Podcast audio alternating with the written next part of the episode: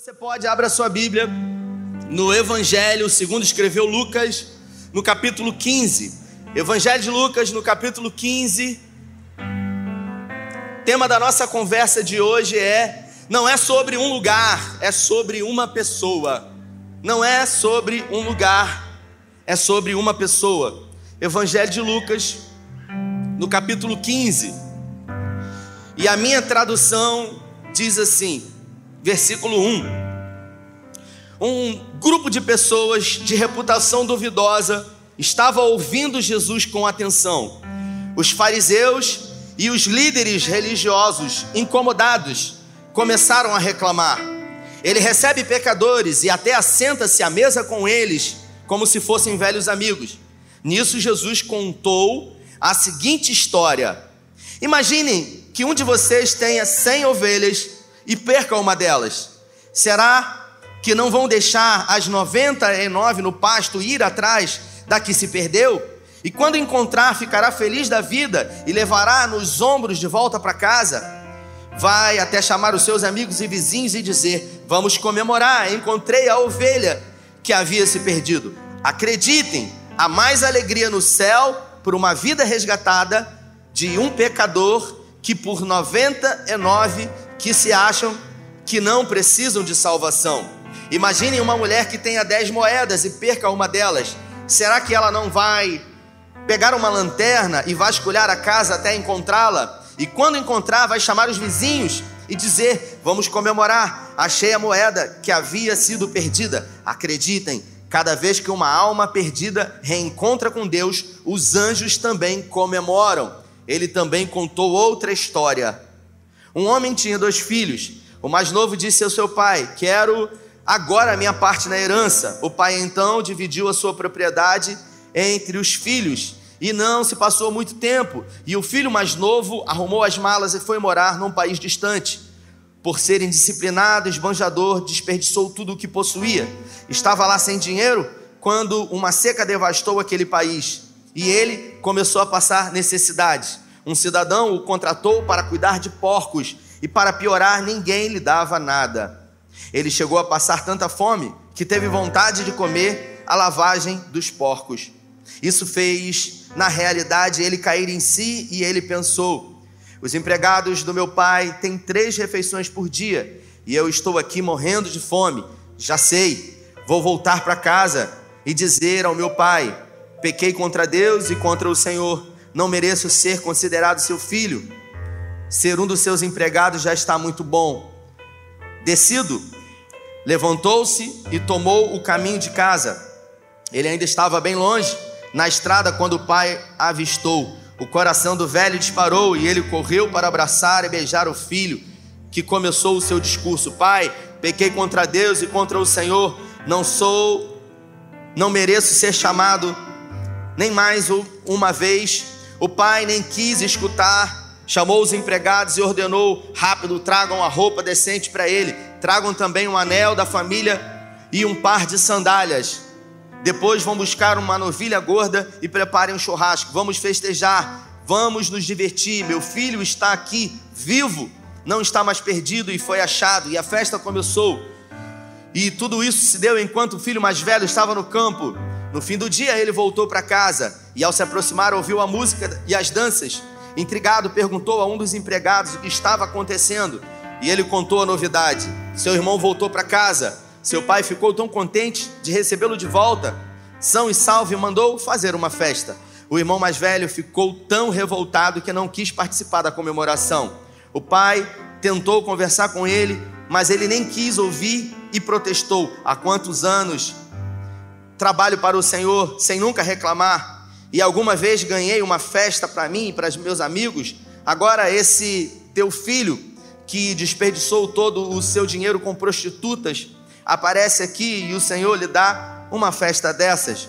O pai respondeu: Filho, você não entende? Você está comigo a todo o tempo e tudo que tenho é seu. Mas este é um momento muito especial, precisamos celebrar. Seu irmão estava morto, mas agora está vivo ele estava perdido e foi encontrado. Se você pode, feche seus olhos. Pai, essa é a tua palavra e em graça pedimos que o Senhor fale conosco, que o Senhor tenha liberdade na nossa mente e no nosso coração, e que essa palavra que é poderosa, que é tua, tão logo ao sairmos daqui, possa ser colocada em prática nas nossas vidas. É o que nós te pedimos e te agradecemos em nome de Jesus. Amém. Bom, queridos, queria com vocês nessa série de mensagens, mantenha-se em movimento, na nossa conversa de hoje, falar sobre essas três histórias. Uh, o texto diz que Jesus estava uh, pastoreando os seus apóstolos e onde ele estava, uma grande multidão de pessoas sempre ali se reunia, e um grupo de religiosos da época começaram a incitar a Jesus, uh, dizendo, provocando a ele, uma vez que ele se assentava com pessoas uh, de reputação duvidosa, ele se assentava com pecadores, uh, com pessoas que eram realmente cobradores de impostos, ele ia ao encontro de pessoas que estavam marginalizadas, que estavam à margem da sociedade, e ao arrazoarem a Jesus sobre uh, esse carinho e essa atenção dele, que ele dispensava a essas pessoas, Jesus ele resolveu contar três histórias. São chamadas as parábolas, a trilogia das parábolas. E Jesus ele começa a contar a primeira história dizendo que um pastor possuía cem ovelhas. E ao perceber uh, uma das cem ovelhas havia se perdido e ele deixou as 99 ovelhas no lugar e ele foi em busca, em direção à centésima ovelha. E ele procurou a centésima ovelha, a ovelha que estava perdida, até encontrar a ovelha. E uma vez que ele encontrou, ele pegou a ovelha, colocou sobre os seus ombros e ele trouxe de volta para casa. E ao trazer essa ovelha para casa, ele chamou vizinhos, ele chamou amigos e ele resolveu celebrar uma grande festa. Eu não sei se você sabe, mas a ovelha, o animal ovelha, é, não é um animal muito inteligente. Ela tem uma visão muito fraca, ela tem um excelente olfato, mas a ovelha é um animal que tem por característica se afastar do rebanho.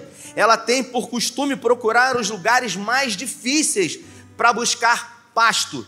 A ovelha, quando ela percebe que está perdida, ah, por característica natural, ela se encontra totalmente desorientada e ela tem, por natureza, por uh, característica, uh, se agachar e permanecer ali, olhando para o lado, uh, atenta a tudo que está à sua volta.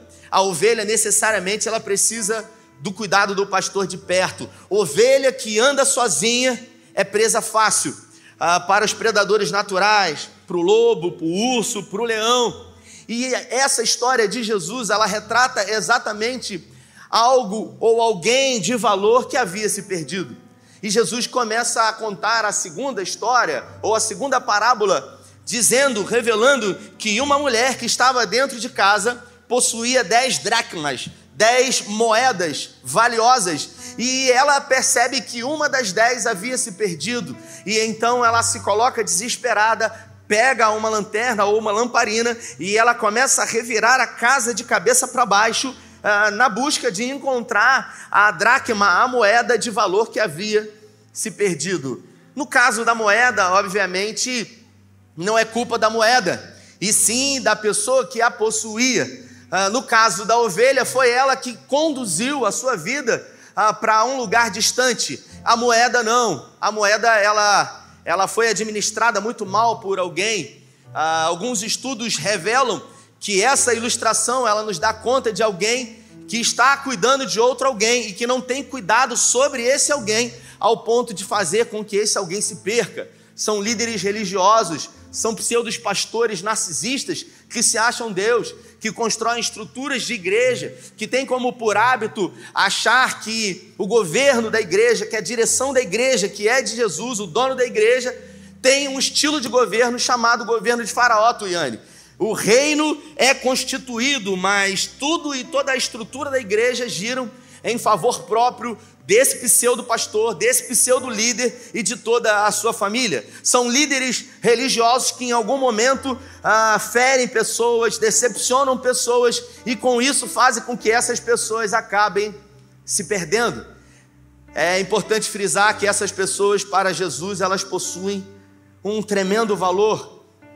E ele resolve contar a terceira história dessa trilogia, e essa terceira história conta a história de um pai que possuía dois filhos. E o mais novo disse para o seu pai: Pai, eu quero a parte que me cabe da herança. E o pai prontamente fez a partilha dos seus bens e deu para o seu filho mais novo tudo o que lhe era de direito. Algum tempo depois, ele saiu para um país distante e gastou absoluta, absolutamente tudo de uma forma dissoluta, sem nenhum tipo de administração.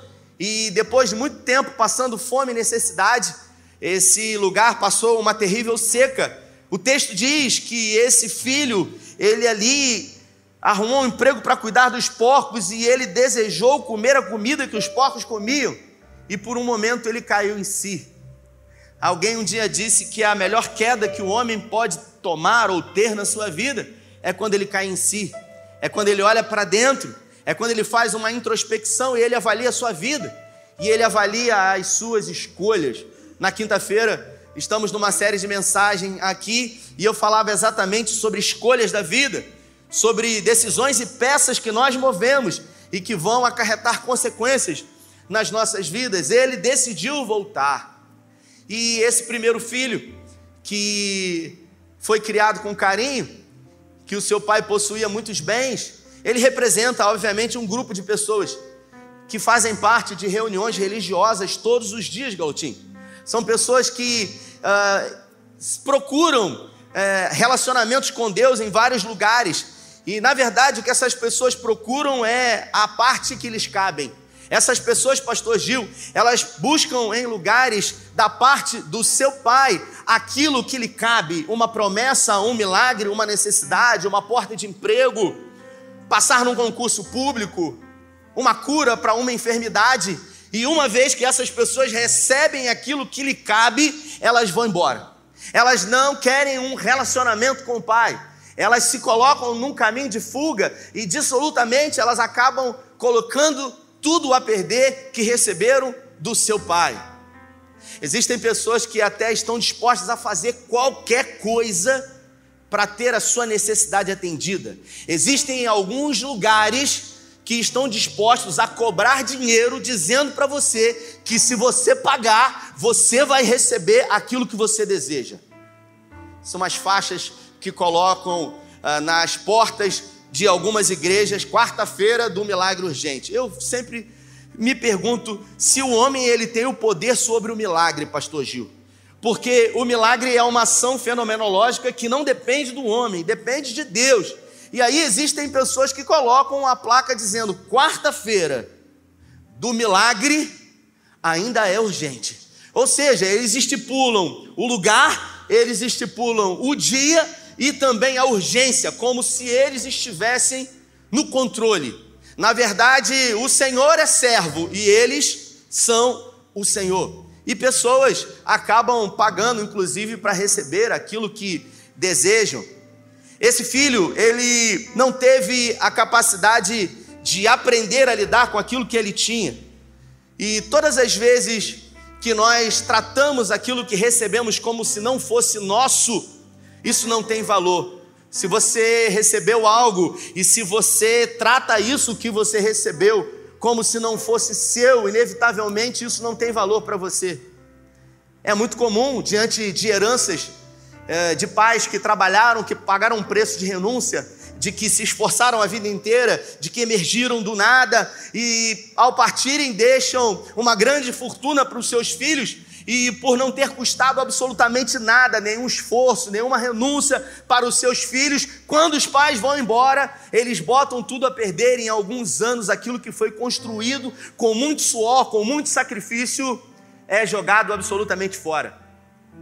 Existem estatísticas que mostram pessoas que ganharam em loterias, em jogos e que ganharam grandes fortunas e que acabam se tornando mais pobres ou tão pobres quanto eram porque aquilo que vem fácil para você, aquilo que não custou nada para você, não tem o devido valor dado a você. Tudo, toda vez que você pega, que você recebe, que você cuida de algo como se não fosse seu, não tem valor para você. E foi o que aconteceu com esse jovem. Ele não deu o devido valor àquilo que ele havia recebido do pai.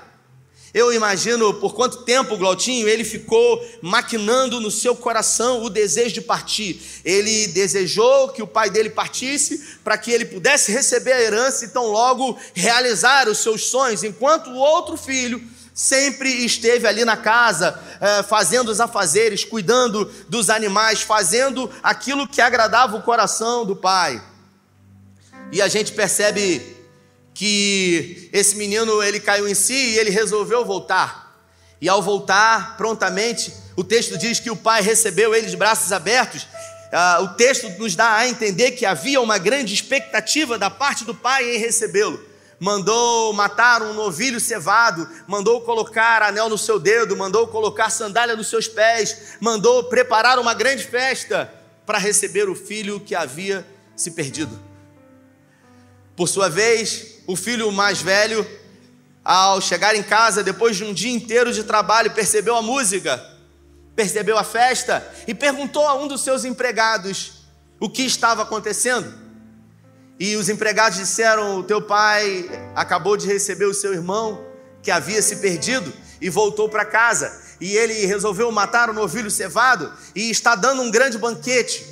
E aí a gente percebe, Glautinho, que o filho mais velho revela quem ele é porque durante a vida inteira ele estava fazendo tudo o que o pai pedia, mas a verdade é que ele não fazia de todo o coração. Se a gente perceber quem agiu com mais sinceridade, o filho que foi embora ou o filho que ficou? Porque o filho que foi embora, ele teve coragem, ele teve atitude, ele teve verdade de dizer para o pai: Pai, eu quero a parte que me cabe. E o pai deu. E depois que ele perdeu tudo, ele simplesmente deu valor à posição que ele tinha. E ele disse: Eu voltarei, tornar-me-ei ao meu pai, e direi para ele: Pai, não sou mais digno de ser chamado teu filho, trata-me tão somente como um dos teus empregados. E ele decidiu voltar. Ele teve coragem de pedir aquilo que lhe cabia, mesmo antes da morte do pai, e ele também teve coragem de cair em si e de voltar e de dizer para o pai: Olha, eu não sou digno, mas me trate como um dos seus empregados. O filho mais velho, ele durante todos esses anos ele ficou ali dentro de casa. Ele fazia tudo o que o pai pedia, mas ele não fazia de todo o coração, porque a verdade, ao revelar para o pai uma angústia em ver aquilo que havia acontecido com o seu irmão, revela um sentimento de alguém que foi dar trabalho depois que cresceu. É igual aquelas crianças que que os pais dizem que não dão trabalho. Não, fulano, olha, esse menino não dá trabalho, esse menino é uma benção. Irmãos, criança é criança. Né? E Mirela, eu acho que essa semana ela foi batizada no Espírito Santo. Só pode, pastor Gil. Porque de repente parece que bateu um vento lá, a menina não para de jeito nenhum e fica num salseiro danado junto com o Tito, é beliscando, é mordendo, aquela coisa toda. E eu falei, meu Deus do céu. E aí, às vezes, a gente está na rua, está num lugar, né? E quando a gente não tem filho, a gente tem língua, né, Tuiane?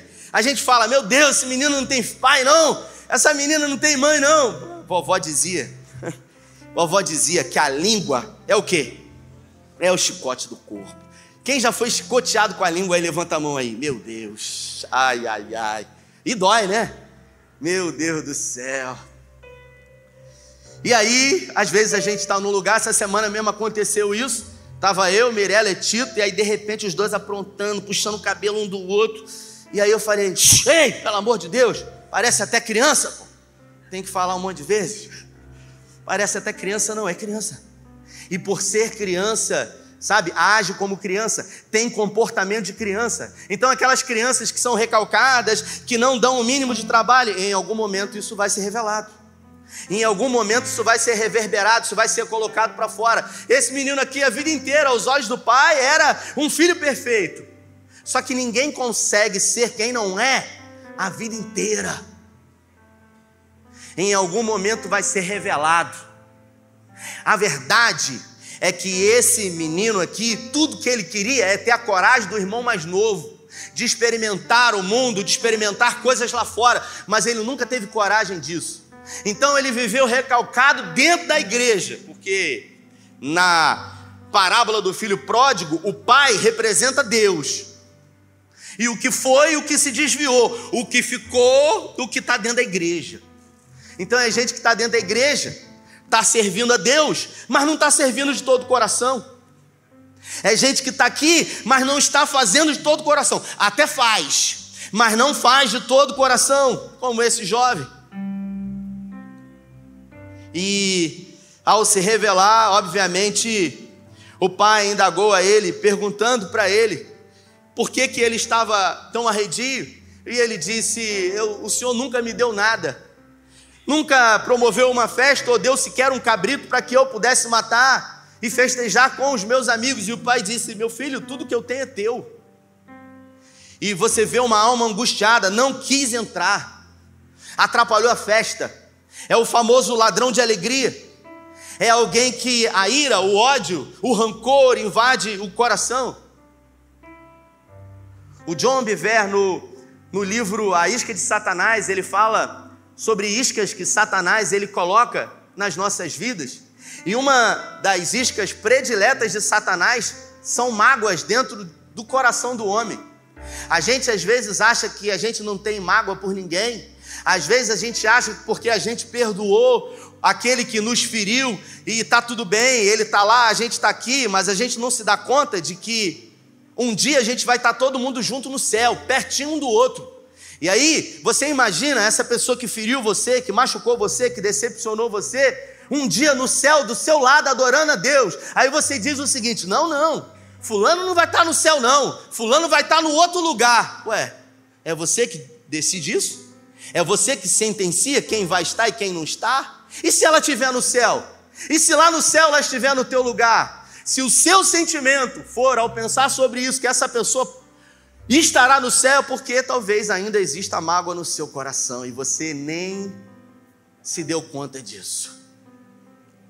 Nós somos especialistas em projetar para Deus a nossa ira, o nosso ódio, a nossa raiva. A gente acha que Deus tem que ter raiva de quem a gente tem raiva. A gente acha que Deus tem que ficar de mal com quem a gente está de mal. A gente tem que, a gente acha que Deus tem que, igual o cabista, respeitosamente, Michele, tem que castigar quem a gente não gosta. Não é assim? Mas a verdade é que Deus amou incondicionalmente a você e também a esse que te feriu. E nessa parábola a gente acaba percebendo que o pai, ele sempre esteve de braços abertos, disposto a abençoar, disposto a receber calorosamente. No Evangelho de Mateus, no capítulo 22, um dia um jovem chega para Jesus e fala: Mestre, existem muitos mandamentos e eu gostaria de saber qual é o mais importante. E Jesus diz: Todos são muito importantes, mas basicamente se resumem a dois: amarás o Senhor teu Deus de todo o teu coração, com toda a tua força e todo o teu entendimento, e o outro tão importante quanto esse é: amarás o teu próximo como a ti mesmo. Esse filho mais velho que estava dentro da igreja ou dentro de casa, ele não cumpriu nem o primeiro nem o segundo, porque ele não amou o Senhor teu Deus de todo o coração. Ele até fez, mas não fez de coração. E ele não amou o próximo como a ele mesmo. Ele estava se enganando. Ele estava no lugar certo, mas não estava de todo o coração. É gente que está fisicamente num lugar, mas a sua mente, o seu desejo está em outro. Um dia eu estive com um jovem que dependente químico e ele ficou sete meses internado num centro de reabilitação sem utilização de drogas. Ele ficou sete meses sem usar drogas e um dia ele caiu. Um dia, lamentavelmente, ele caiu e essa queda foi terrível para ele. E eu fui visitá-lo. E eu fiz aquela pergunta que intrigava o meu coração quando eu disse para ele, meu filho, o que, que faz uma pessoa, depois de sete meses, estar limpo, resolver cair? Ele estava sentado na cama, no quarto dele, ele levantou levemente o rosto na minha direção e ele disse: Todo mundo que vem aqui diz isso para mim. Todo mundo que vem me ver e tentar me aconselhar diz para mim que eu fiquei sete meses sem usar drogas. Ele disse: Eu não fiquei sete meses sem usar drogas. Eu fiquei sete meses querendo usar droga todo dia. É gente que, que o evangelho não entrou na vida. É gente que a religião entrou.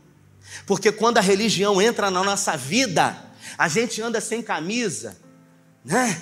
A gente faz academia, a gente anda sem camisa Só que a religião entrou, agora entra uma camisa. Entra uma camisa comprida, entra uma calça de tergal. Eu falava qual é, e aí, qual vai ser? E agora eu falo a paz do Senhor. É gente que muda tudo do lado de fora, mas não muda nada do lado de dentro. Porque o Evangelho transforma, o Evangelho é poderoso para mudar, para transformar, para libertar, para curar, desde que o ser humano ele caia em si, desde que o ser humano ele verdadeiramente se arrependa. E arrependimento é diferente de renúncia, porque arrependimento tem a ver com um olhar para si e para o próximo, e não somente para si mesmo. Esse jovem, ao se arrepender, ele disse: Pai, pequei contra ti e contra os céus, não sou mais digno de ser chamado teu filho. Esse jovem, ele revela a preocupação dele em direção ao seu pai, aquilo que o seu pai havia dado e feito por ele todos esses anos, e aquilo que ele havia pago ao seu pai diante daquilo que havia sido feito a ele. Ingratidão. E por isso ele pede perdão ao pai, e por três vezes esse texto, quando ele decide voltar para casa, ele usa a expressão pai. Por três vezes ele fala pai, e ele volta e em nenhum lugar você vê a figura da igreja. Ele não voltou para a igreja, ele voltou para o Pai.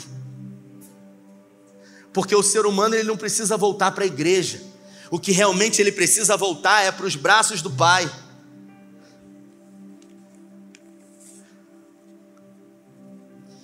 O Evangelho de Jesus Cristo é poderoso, mas a verdade é que não muda a vida de todo mundo só muda a vida das pessoas que verdadeiramente decidem receber esse amor. Porque o amor de Deus é tão grande por mim e por você, ao ponto de permitir que a gente vá para o inferno. Eu não sei se você, em algum momento da sua vida, já perdeu alguma coisa de muito valor. Eu não sei se você, em algum momento da sua vida, já perdeu algo que fez muita falta para você e que fez com que você ficasse desesperado fez com que o seu sono fosse tirado, a sua paz fosse tirada de você ao ponto de você não ter sossego enquanto você não encontrasse aquilo. Essas três histórias, elas não falam somente de coisas perdidas. Essas três histórias, elas falam de um Deus de amor que decide desesperadamente fazer com que o que foi perdido seja alvo dessa graça e seja encontrado novamente. Eu estava na sede hoje, o pastor Osés ministrou a ceia, e ele, no seu sermão, falava sobre como o Senhor havia nos recebido. Afinal, o apóstolo Paulo, no livro de Romanos, diz que nós fomos recebidos por adoção. E ele resolveu usar a figura da adoção, pegou a foto do Tito e da Mirella e colocou lá dos meus dois filhos. E se você conhece os dois, você visivelmente sabe que eles são totalmente diferentes fisicamente. A Mirella é negra e o Tito é louro. Né? Outro dia eu estava num aniversário, numa casa de festa. A Mirella subiu naquele brinquedo, ficou presa lá em cima. E aí a monitora vendo, eu falei: Tito, vai lá, tira sua irmã, meu filho, que ela tá presa com as perninhas assim, ó. Eu falei: tira sua irmã de lá de cima. E ele foi, subiu, e aí ele falou: Vem, Mirela, vem, Mirela. E a Mirela, papai, papai. Eu falei, calma, minha filha. Tito está indo te buscar. E aí a monitora chegou para mim e falou assim: ela é irmã dele? Porque ela é negra e ele é branco. E eu olhei para ela e eu falei: isso é uma longa história. Eu preferi não comentar. Você imagina eu e a minha esposa depois, Carla, branca, eu, passou de meio-dia, irmão, passou de seis horas à noite. Dizia a vovó. Eu e Carla, e de repente aquela monitora olhou e aí viu um filho branco e uma filha negra. O que, que ela pensou? Né? Hum, olha aí, coitada. Meu Deus. Tadinha dela. A gente acaba percebendo, irmãos, que Deus ele não faz acepção de pessoas para salvar. Ele sabe, salva o famoso, ele salva o anônimo, ele morreu pelo pecador, ele morreu por aquele que se acha não pecador, ele morreu por mim, ele morreu por você. Não foram os romanos que colocaram Jesus no madeiro, não foi César não foi Caifás nem Anás. Quem colocou Jesus naquela cruz fui eu. Foram os meus pecados e foram os seus pecados também. E através dessa cruz foi nos dado o direito de sermos chamados filhos de Deus. Eu não sei, como eu disse, se você já perdeu alguma coisa de valor, o que eu sei é que nessas três histórias, pessoas perderam algo de muito valor e fizeram com que elas não sossegassem até que encontrassem de volta aquilo que havia sido perdido. Curiosamente, tem gente que se perde quando sai desse lugar e dissolutamente decide gastar aquilo que de mais rico e poderoso se tem. Porque a coisa mais mais rica e preciosa que você tem não é a casa, não é o carro, é a vida. Porque o ativo mais valioso que você tem é a vida. E eu não sei quantos anos você tem. E se você tem mais de 50, provavelmente você tem mais passado do que futuro. E às vezes é difícil ouvir isso. Meu Deus, eu, eu tenho mais passado do que futuro. E de que forma você tem investido a sua vida? Porque aqui nós vamos viver um período de tempo, mas existe um lugar que será eterno em glória e que passaremos junto com Ele. Se o recebermos como filhos, como se o recebermos como pai, porque Ele nos recebe como filhos. No Evangelho de João, no capítulo 1, no versículo 12, diz: Jesus veio para os seus, mas os seus não receberam. Mas a todos quanto receberam, foi dado a esses o poder, o direito de serem chamados filhos de Deus. Eu queria que você se colocasse de pé. No Evangelho de João, no capítulo 4, fala sobre um encontro de Jesus com a mulher samaritana. E Jesus revela para ela que o Pai, que Deus, procura uma classe de pessoas. Exatamente nessa noite, o Pai, Ele procura uma classe de pessoas aqui no Ceia, em Cabo Frio os verdadeiros adoradores que decidiram adorar a Ele, amar a Ele, servir a Ele em espírito e em verdade. Deus não se relaciona com o seu corpo físico, porque Deus é espírito e importa que os que o adorem ou se relacionem com Ele o façam em espírito e em verdade. Você é alvo da busca de Deus. Eu sou alvo do amor e da busca desse Deus. Eu só estou aqui porque eu sou fruto da graça, porque eu sou fruto desse amor, dessa cruz. Eu sou fruto do perdão de Deus. Mas talvez você tenha saído, talvez você tenha, assim como esse filho, tenha estado aqui um dia, mas decidiu caminhar sozinho, assim como uma ovelha perdida e desorientada você se encontrou vulnerável e você se perdeu. Talvez você seja esse filho que foi embora, mas que decidiu vir aqui nessa noite. E eu não posso terminar essa reunião sem orar por você, porque existe um anel a ser colocado no seu dedo, ainda que você não se ache merecedor, porque quando estamos no pecado, quando estamos diante nos achamos sujos e imerecedores. Talvez a sociedade, ao olhar para nós, coloque rótulos, mas a verdade é que existe uma identidade em você que não pode ser mudada, que não pode ser tirada, que não pode ser roubada, e essa identidade é a identidade de filhos de Deus. Você é filho de Deus, você nunca perdeu o seu valor. A moeda a dracma que foi perdida, por mais que ela estivesse perdida, ela ainda tinha o seu valor, mesmo estando perdida. A ovelha perdida, ainda assim tinha o seu valor. E eu quero dizer para você, filho e filha de Deus, você que se perdeu dentro ou fora, você tem valor para o Pai. E eu quero convidar você a vir à frente eu quero dar um abraço em você, eu quero orar com você. Porque eu quero declarar sobre a sua vida a partir de hoje um novo tempo, novos dias. Para a glória de Deus, sai do seu lugar. Eu me lembro um dia, uma pessoa chegou para mim. Eu estava com Tito na rua. Essa pessoa me conhece e ela disse para mim: "Caramba, eu eu não sei como que eu posso dizer isso para você, mas me emociona demais ver a atitude que você e sua esposa tiveram de adotar essa criança. E ele disse para mim: Não sei se você já se deu conta disso, porque assim, você mudou a vida dele. E eu dei um sorriso, Michel. E eu disse: Não fui eu que mudei a vida dele, foi ele que mudou a nossa vida. Foi ele que mudou a nossa história. Imagine comigo: Deus precisaria criar um homem Havia alguma necessidade para Deus criar a mim e a você? Não. Mas Deus decidiu voluntariamente criar. Por quê? Por amor. Um amor.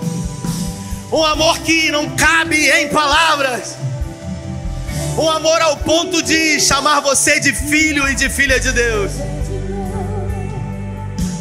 Isso é poderoso demais. Por isso não se conforme com nada menor que não seja ser chamado de filho e filha de Deus.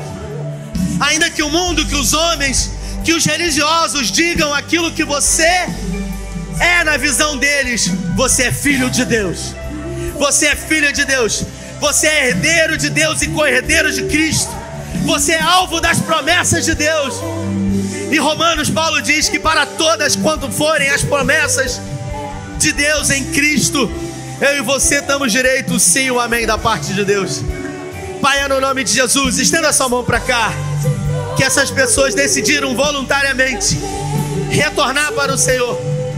Assim como o filho que estava perdido, assim como a ovelha que foi perdida, assim como a moeda valiosa que havia sido perdida, hoje, como no texto do Evangelho de Lucas declara, hoje a festa nos céus porque a festa no céu quando um pecador se arrepende, quando um pecador voluntariamente decide fazer o caminho de volta. Em nome de Jesus eu declaro novos dias, um novo tempo na vida de homens e mulheres que estão aqui. Nós declaramos pelo poder do nome de Jesus. Guarda a nossa casa, Senhor, os nossos filhos, aquilo que fazemos em prol do nosso sustento, que o Senhor abençoe multiplique a nossa dispensa, a nossa assadeira, e que essa semana que começa hoje seja a melhor semana da nossa vida. É o que pedimos e oramos em nome do Pai, do Filho e do Espírito Santo. Se você crê, recebe, aplauda Ele. Deus abençoe você, valeu!